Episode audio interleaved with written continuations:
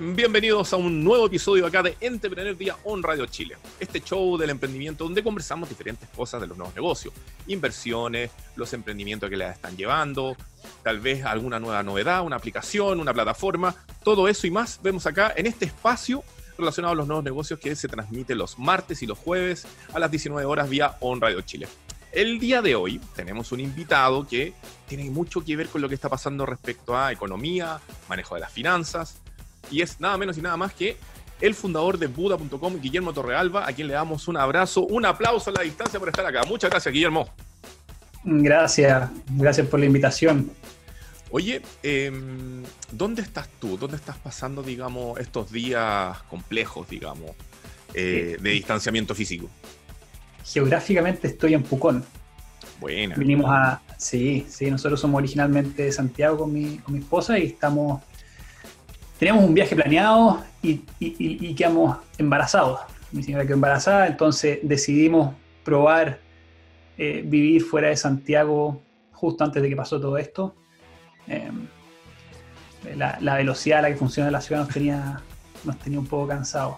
Así que pasando, pasando toda la cuarentena acá de Pucón, que estamos felices, nos encanta. Oye, ¿y cómo han dado eso? Porque mm, tu negocio es digital, tu negocio tiene que ver con la conectividad. ¿Qué tal andan las conexiones, digamos, desde Pucón? ¿Cómo anda internet desde Pucón? No es extraordinario. La, señal de teléfono, de hecho, es, precaria. Pero Buda.com fue desarrollada desde un comienzo, eh, pudiendo funcionar de manera remota, porque tenemos una oficina en Santiago que ahora está vacía, pero, pero hay una oficina y generalmente íbamos prácticamente todos eh, físicamente. Pero la empresa le pasa un computador a cada empleado y todo está instalado en ese computador de la empresa. Y, ese mismo computador después se transforma en el computador personal de la gente porque es un buen computador.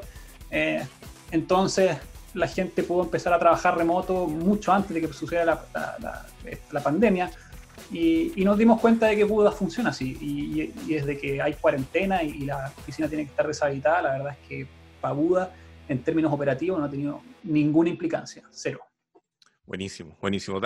es parte de un poco de lo que tenemos que vivir ahora, de adaptarse a la necesidad, digitalizar el negocio, eh, remotizarlo, si se quiere llamarlo de otra manera, porque en el fondo... Totalmente, y, y es súper posible, porque hay muchísimas empresas alrededor del mundo que lo hacen. Entonces, eh, la resistencia al cambio yo creo que tiene más que ver con, desinformación y mitos que con real efecto sobre la productividad de una empresa, por ejemplo. Bueno, de hecho, hay muchos que dicen de que efectivamente este tema de, no ver qué está haciendo el empleado puede hacer que rinda menos y como que necesitan verlo para que efectivamente esté trabajando en ese sillón.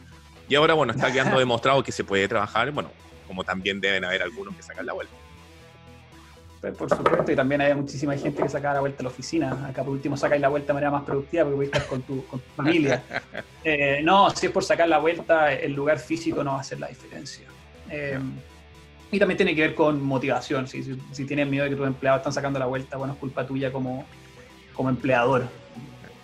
Oye, yo te quiero invitar a que revisemos la noticia que tenemos preparada para el día de hoy, que de hecho precisamente también tiene que ver un poco con eh, los empleados, digamos porque resulta que salió hace unos poquitos días atrás la última medición de mercado o la presión del mercado laboral y resulta que los despidos por necesidad de la empresa, Guillermo, llegaron a, eh, superaron los 66.064 personas. Esto es un aumento de un 72% en abril respecto a el mes anterior, ¿ya? Y, y, y representa un crecimiento de un 11,4% respecto a abril del año anterior, ya cuando decían que estábamos relativamente un poco más estables.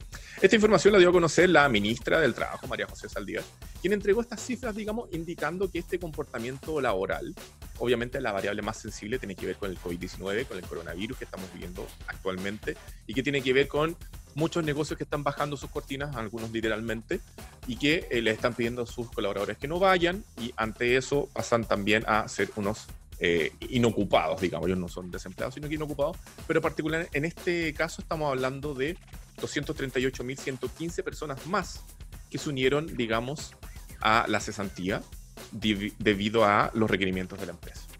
Y de acuerdo a las proyecciones que se ve, es que esto probablemente, sobre todo ahora que se decretó la cuarentena total para la provincia de Santiago, es decir, todas las comunas del Gran Santiago.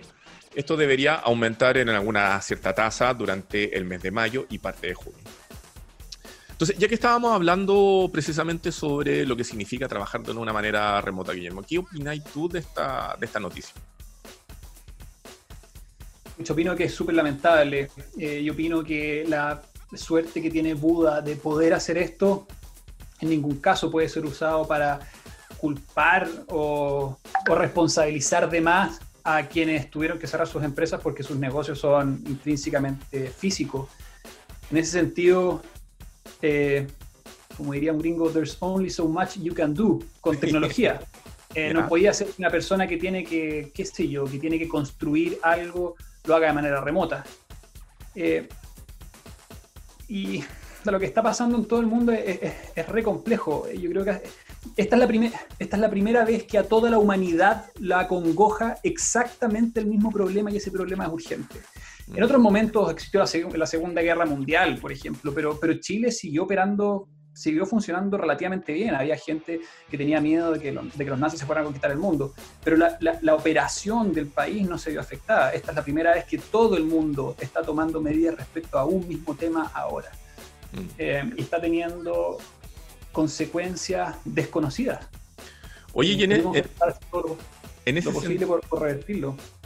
Sí, en ese sentido, Tal vez junto con estas medidas que ha tomado el, gobierno ahora de permitir a la empresa acogerse, digamos, a la ley COVID-19, de extender eh, también la posibilidad de tomar créditos casi, casi costo cero para que en el fondo paliar la liquidez de las empresas, para que no tengan que despedir a toda la gente, tal vez no debería también existir o promulgarse o extenderse alguna suerte de programas de beneficios para que efectivamente todos comiencen a digitalizar lo más posible los negocios.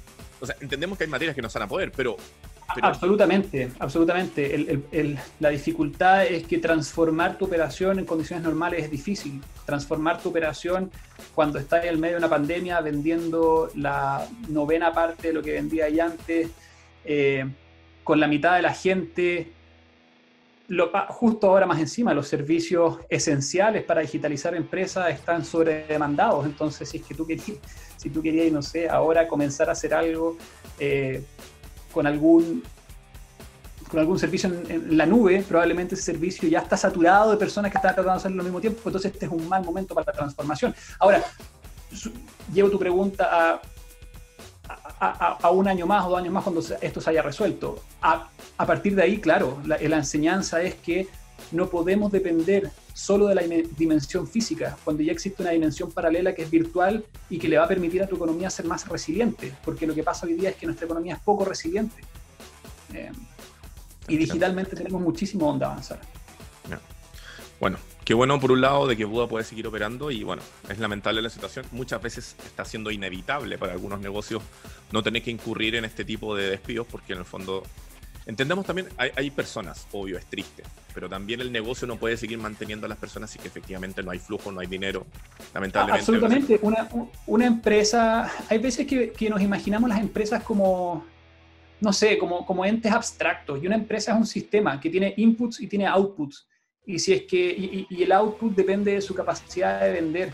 Eh, y si tú tienes, y si tú tienes poca venta, eh, vas a poder emplear a pocas personas y si es que tú no tomas medidas respecto a eso, el sistema muere. Eh, entonces, me imagino que, la duda que tiene el gobierno y que tiene cualquier persona tomando política pública es cuánto permites que este sistema entre en estado de relentí, afectando directamente a los que, a los que emplea, eh, antes de que esta empresa muera. Porque el momento que muere, perdiste esa capacidad de reactivar una empresa mañana. Claro caput. Entonces no, se no, podemos decirle a las empresas, oye, tienen que seguir empleando en condiciones normales y si no, tienen que quebrar. E, eso es muchísimo peor. Eh, pero, pero, la, pero la línea es muy delgada, porque por otro lado después tenéis corporaciones inmensas que, que, que, toman esta medida y que después reparten utilidades, pero, pero ¿qué tenéis en la cabeza? No, no, solamente no estáis entendiendo nada, sino que estáis en un estado de narcisismo donde no estáis mirando nada más además de ti. Y mm. eso, eso es inaceptable, pero no hay que confundir las cosas. No podemos permitir que porque un bruto eh, abuse, todo el resto de los que no son brutos y de los que están tomando estas medidas por, por necesidad urgente y real, eh, pierdan la oportunidad. Oye, igual es súper bueno ese approach porque, de hecho, nosotros estamos constantemente monitoreando los medios y no se ha explicado eso a las personas, de que efectivamente por este motivo es que están ocurriendo estas cosas. Solo se, se concentran en lo más bien negativo o en el tema de la repartición de utilidad, que si es terrible, pero no hay una explicación detrás para que las personas entiendan de por qué hay que evitar de que a lo mejor eh, la mayoría de las empresas puedan quebrar. No tiene que ver con que le vaya bien o mal técnicamente al negocio, tiene que ver precisamente con un macro más grande que es la economía que nos sustenta.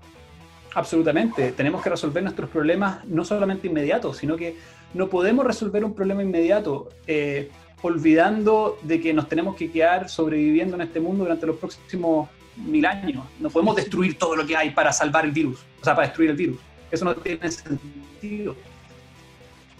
Eh, es muy difícil encontrar el punto perfecto entre que la población se contamina eh, lo menos posible al mismo tiempo que no destruyes toda la economía que construiste durante los últimos 200 años eh, para evitar eso. No te puedes preocupar de solo una, tienen que ser las dos. La vida siempre va a estar por sobre eh, lo económico, pero tienes que tener lo económico en mente, porque no estáis tratando de maximizar una función. Un país, un país es tremendamente complejo. Un, país está, una persona es complejo, un país está compuesto por 18 millones de seres complejos. Exactamente. Es re, es re difícil. Bueno, vamos a ir viendo qué va ocurriendo. Esperemos que esta nueva fase de, no sé cómo llamarla, fase 5, fase 6, cuarentena completa de lo que está ocurriendo respecto al coronavirus, termine lo más pronto posible, logremos llegar a esa parte donde dicen que se nivela, que se produce esta meseta, que no hay tantos contagios más, y pueda comenzar, o podamos a comenzar todos a ser parte de, no voy a decir nueva normalidad, porque ese fue un término muy manoseado, pero sí una nueva forma de vivir, de enfrentar el trabajo, etcétera, etcétera. ¿Por qué, fue, ¿Por qué fue manoseado el término nueva normalidad? Porque el gobierno lo tomó copiando un poco terminología que se ocupó en países europeos respecto a cómo estaban manejando, digamos, la forma de recuperar o de mantener el trabajo pero ellos lo trajeron y lo explicaron de muy mala manera, creo yo. Que era, sí, usted puede ir a tomarse un café a dos metros, pero puede ir a tomarse un café. Puede ir a visitar a alguien para dos metros, pero puede hacerlo. Puede volver a trabajar porque vamos a desinfectar, pero puede volver. Y en verdad no están las condiciones dadas para eso. Técnicamente eso no es una nueva normalidad, sino que son cosas en el fondo. No, no, suena, no, suena normal. No, y, aparte que en Chile, y, aparte que en Chile ¿Te referías a, nueva, te referías a la normalidad antes de octubre o, entre medio de octubre y que suena la pandemia? ¿Cuál, ¿Cuál, es tu normalidad? Exacto. Pero profundicemos ahí. Entendiendo que todo esto de cierta manera le ha quitado un peso al gobierno por precisamente la carga social que estábamos observando. No, de todas maneras, absolutamente. Oye, y como estamos llegando ya a la mitad de este programa, caché que rápido ha pasado, les tenemos que decir a ustedes que ustedes están viendo Entrepreneur acá en On Radio Chile, programa que se transmite los martes y los jueves, estreno a las 19 horas, donde generalmente conversamos sobre noticias relacionadas al emprendimiento, los nuevos negocios, inversiones. Tenemos siempre un súper invitado con quien conversar esas cosas. Y esto llega a ustedes gracias a dos grandes partners. Llegan gracias a ustedes a Wow Factor, agencia de comunicación para los nuevos negocios, con quien, si usted tiene un emprendimiento, un nuevo negocio y quiere aparecer en los medios, vaya, converse con ellos, de seguro lo van a asesorar para aparecer y llegar de mejor manera a sus inversionistas, a sus clientes, etc. www.wowfactor.cl y llega, también llega a ustedes gracias a los amigos de Monstruo Squad. Si usted pregunta quién es Monstruo Squad, es una super postproductora. Son quienes nos, hacen, nos hacen todo lo que son las gráficas de presentación, transición y fin de este programa. Así que www.monstruosquad.com. De todas maneras lo puede ver esto porque todo esto queda alojado en www.entrepreneur.cl porque es eh, nuestro medio base. Dicho eso, la parte comercial.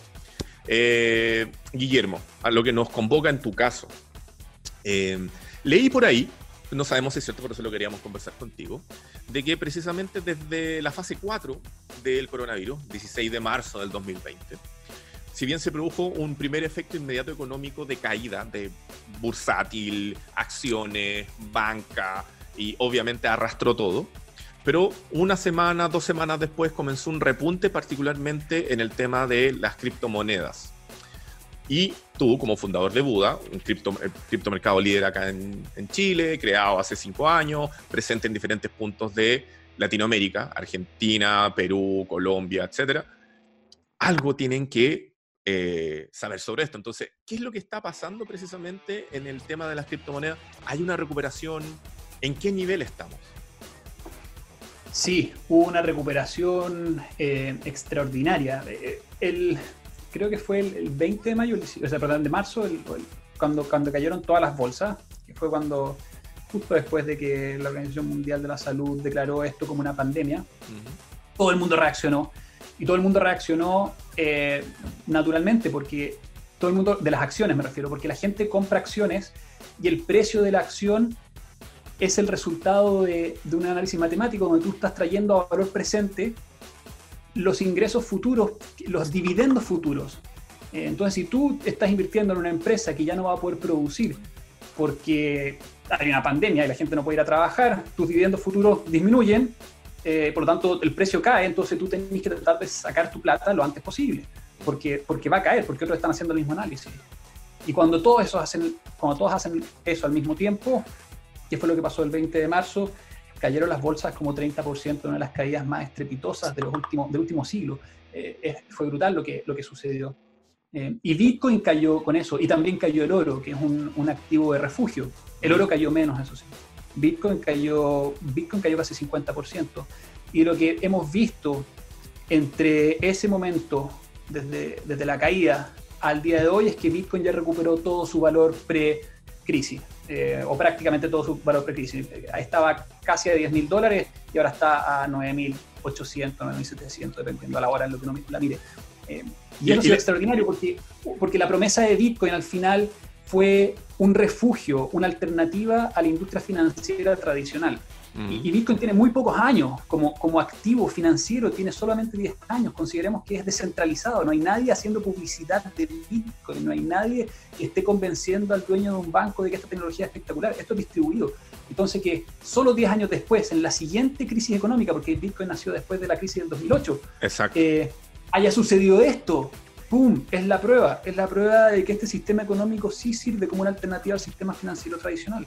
Ahora, esta recuperación del valor, digamos, entendemos que es un Bitcoin por cerca de 10 mil dólares. Esta recuperación que está llegando a niveles muy parecidos, eh, es porque más gente está transando y está comprando y está enviando diferentes criptomonedas, particularmente en este caso el Bitcoin, o es porque en el fondo como es descentralizado no se ve tan tan arrastrado por lo que ocurre en las economías particularmente de cada país. Bueno, no, son independientes, lo que, las dos cosas que tú dijiste son ciertas. Porque es descentralizado, porque no está linkeado directamente a la capacidad productiva de un país o a la capacidad productiva de una empresa. Eh, cuando comenzó a haber miedo de que el mundo podía entrar en este estado, mm. aumentaron los volúmenes, los volúmenes de transacciones y en los últimos seis meses hemos visto volúmenes históricamente altos para, para Bitcoin, lo que es muy positivo, porque un precio es estable en la medida que muchas personas acuerdan que ese es el precio. Entonces, cuando tú tienes un volumen transado muy grande, lo que estás diciendo es que hay mucha gente que está de acuerdo en que ese, ese es el precio. Es muy, se vuelve cada vez más improbable que haya una, un cataclismo, que el precio se, se destruya. Y dentro, dentro de lo que ustedes ven en la plataforma, eh, ¿Se sigue observando tal vez el mismo comportamiento de adquisición o venta de los usuarios? ¿O se está viendo mayor transaccionabilidad en el sentido de comprar bienes a través de Bitcoin o de enviar dinero al extranjero a través de Bitcoin? ¿Qué, qué, se ve ahí? Hay, hay, hay, varios casos de uso, porque Bitcoin es un, en el fondo, para, el que no lo sabe, Bitcoin es dinero digital, es 100% digital. Un Bitcoin cuesta 10 mil dólares, pero yo puedo comprar 0,0000001 Bitcoin yo puedo comprarme el equivalente a menos de un peso en bitcoins. Entonces, Bitcoin, decir un Bitcoin es como decir Luca, la Luca está compuesta de mil pesos, el Bitcoin está compuesto de 100 millones de partes. Eh, y Bitcoin es un medio para transferir, para transferir valor por Internet. Hay mucha gente que lo compra como refugio de valor, hodlers, hodl, de, de guardar, hold. Eh, y cada vez vemos más personas que están usando Bitcoin como un medio para mandar plata al extranjero. Y, ahí tenemos ahí un caso extraordinario de uso que es, nosotros tenemos muchísimos clientes venezolanos en. Buda, Chile, en Buda, Colombia, en Buda, Perú, muchísimos clientes venezolanos que están usando esta tecnología finalmente de manera libre y sin el control de un banco o sin el control de un gobierno para enviarle dinero a sus familiares de vuelta. Y, y Bitcoin ha sido injustamente castigado todos estos años por riesgo lavado de plata y pura publicidad y propaganda que ha, que ha puesto el status quo para que esto no funcione. En la práctica, cuando todos los países dicen estar en contra del régimen de Maduro, si no fuera por Bitcoin, para el venezolano promedio sería muchísimo más difícil mandar plata de vuelta a sus familias. Eh, y eso cada vez es más real. Nosotros lo estamos viendo y la, de nuevo, la cantidad de clientes venezolanos que tenemos no, no se puede discutir, es un hecho. O sea, y en, ese sentido, el, uso que se le está tal vez comenzando a dar en esta crisis al Bitcoin, podemos decir que ya es más parte de, lo cotidiano, porque yo me acuerdo hace unos 5 o 6 años atrás, cuando hablábamos de criptomonedas, eran básicamente primero eran Computine o NET, después fue los que cacharon que en el fondo podían comprar y vender, y algunos se hicieron en su momento en América cuando hubo una crecida muy alta. Noticias en televisión respecto a, no, yo vendí un Bitcoin y miren, me compré un departamento, cosas así. Entonces, pero estábamos hablando que son bienes de valor agregado, eh, eh, estábamos hablando de que eran cosas súper, tal vez superfluas. Ahora se está ocupando ya más la criptomoneda para solventar mi vida diaria, para en el fondo resolverme problemas económicos constantes. Sí, sí, sí, completamente. Está pasando. Nosotros comenzamos Buda hace, hace cinco años atrás. Em, y, comenzamos, nosotros abrimos y Buda tenía cero clientes, literalmente. la, primera transacción ocurrió varios días después de que nosotros lanzamos. Y cuando nosotros terminamos el primer año de operación, yo creo que en Buda se tiene que haber estado transando unos 5 millones de pesos al día. Em, que, no es mucho. Eh, y, y la cuestión ha ido creciendo tan rápido en la, en la medida que más personas se convencen de que esto le puede resolver algún problema, eh, que hace un par de semanas atrás cumplimos un hito histórico para Buda, que es que se, se, completaron los 300 millones de dólares transados en nuestra plataforma. ¡Wow! 300, 300 millones de dólares es mucho dinero, es, es mucha plata. Eh, esta cuestión se está usando, es real. Hay mucha gente que depende de esta tecnología para pagar facturas a empresas en otros países, eh, para enviar dinero al extranjero. Tenemos muchísimos clientes que están comprando bitcoins para resguardarse del peso chileno, para resguardarse de, un evento donde podría quedar la embarrada. Eh, de nuevo, porque Bitcoin no depende de la capacidad productiva de un país ni, ni la capacidad productiva de una empresa. Eh, entonces, completamente Bitcoin se ha ido ganando un espacio cada vez más real e indiscutible. Oye, ese hito, 300 millones de dólares transados en estos primeros cinco años de duda, increíble. ¿Eso se sabe más o menos de, dentro de esa torta de dónde venían la mayor cantidad de transacciones? Chile, Argentina, Perú, ¿están concentrados? nosotros sabemos, lo sabemos todo. Eh, Sí, la, mayor, nuestro principal mercado es Chile y después viene Colombia, después viene Perú y, Buda en, Argentina es muy pequeñito. Eh, Colombia ha ido creciendo muy rápido, aunque por algunos problemas operativos estuvimos fuera del mercado como, como un año, un año y medio. De, hecho, eh, está recuperando, ahora ya, ya, funcionaba normalmente y está recuperando su terreno. Eh, diría que al ojo, 70%, 65% es de Chile, 20% de Colombia. Y, tú lo mencionaste un poco, resguardarse de un potencial evento cataclístico.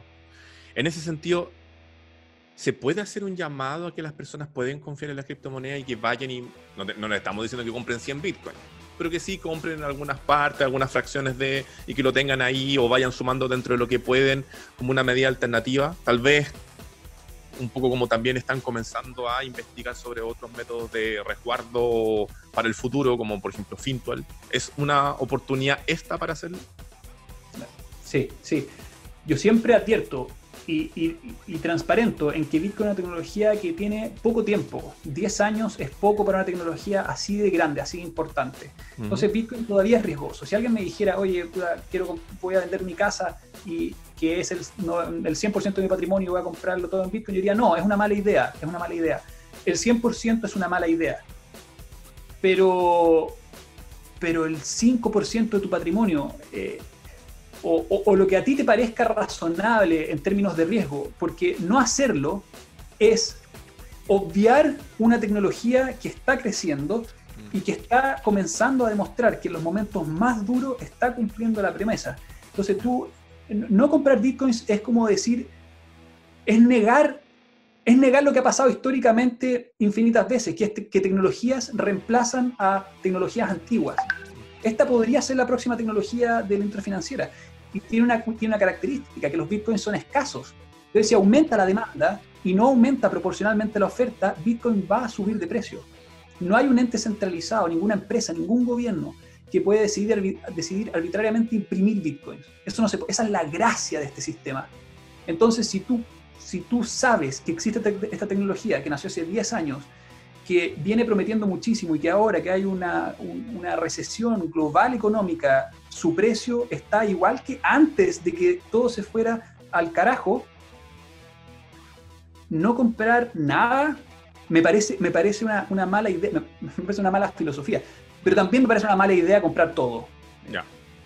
Y estamos, lo ideal en este caso sería irse por las monedas más antiguas, Bitcoin, eh, Ether, o, también eh, se puede mirar las nuevas que se han ido integrando.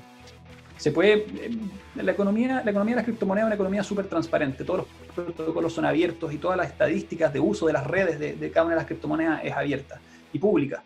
Em, lo que no, lo que no significa que todas van vayan a tener éxito. Mi recomendación personal es enfocarse en, principalmente en Bitcoin. Y si es que van a buscar una segunda alternativa, revisen la, que la segunda que tú dijiste, que es Ether, Ethereum. Son dos criptomonedas espectaculares, son tecnologías tremendas. Eh, y la razón de por qué yo no recomiendo personalmente eh, innovar demasiado en el portafolio es porque es muy difícil entender cuáles van a, van a ser las fuerzas del mercado que le van a dar éxito a una que está recién naciendo versus otra que lleva dos o tres años. Por mm. eso, cuando tú, tú compras Bitcoin, no estás comprando solamente la primera, no es el título lo que estás comprando. Lo que estás comprando son 10 años de ser la principal, 10 años de no haber sido hackeada, 10 años de una marca que está penetrando fuerte. Eh, y eso hace que aumente su probabilidad de éxito mañana. Su éxito pasado aumenta la probabilidad de que tenga éxito más en Perfecto. Oye, ¿y, qué se viene para Buda este año? Eh, luego de llegar a este hito, luego de ver cómo van aumentando las transacciones, de volverse, digamos, un émbolo económico de refugio. Eh, ¿Cómo se viene este 2020? Este es un año de expansión a nivel de clientes. Queremos que todos los chilenos sepan de la existencia de Buda, queremos que todos los chilenos sepan de la existencia de Bitcoin, queremos que nadie pueda decir que no le, que no le dijeron, que no se enteró. Buda ya es una empresa que tiene cinco años, cinco años el mercado, eh, tiene seis años desde que la fundamos, desde que comenzamos trabajando en ella, tiene harta experiencia, eh, está, está bien posicionada y estamos en etapa de de consolidar el crecimiento que permite la infraestructura que hemos construido. Perfecto, perfecto. Eh, si alguien quiere ingresar a la plataforma, eh, redes sociales, URL, es el momento para que pase el dato. Claro, buda.com es b larga u d a.com. Eh, tenemos aplicación móvil también para, para Android iOS. Y, mi recomendación es a que prueben, créense una cuenta y compren lucas. Si se puede comprar mil pesos, si su banco les permite transferir 200 pesos, van a poder comprar 200 pesos. Esto es así de transparente. Buda no cierra los fines de semana. Ustedes pueden comprar su Bitcoin un viernes en la mañana y venderlo un domingo en la noche. Y su dinero lo van a tener en su cuenta de banco al día siguiente, que, cuando, que es cuando va a abrir el banco, cuando el banco va, a recuperar operaciones. No, la, complicación no va, no va a ser Buda. Eh, Inténtenlo, conozcan esto, retiren sus bitcoins de Buda para que se den cuenta que, no, están en un ecosistema cerrado, sino que pueden retirarlo. Eh, y si es que se entusiasma, bueno, ahí está. Ahí está la puerta.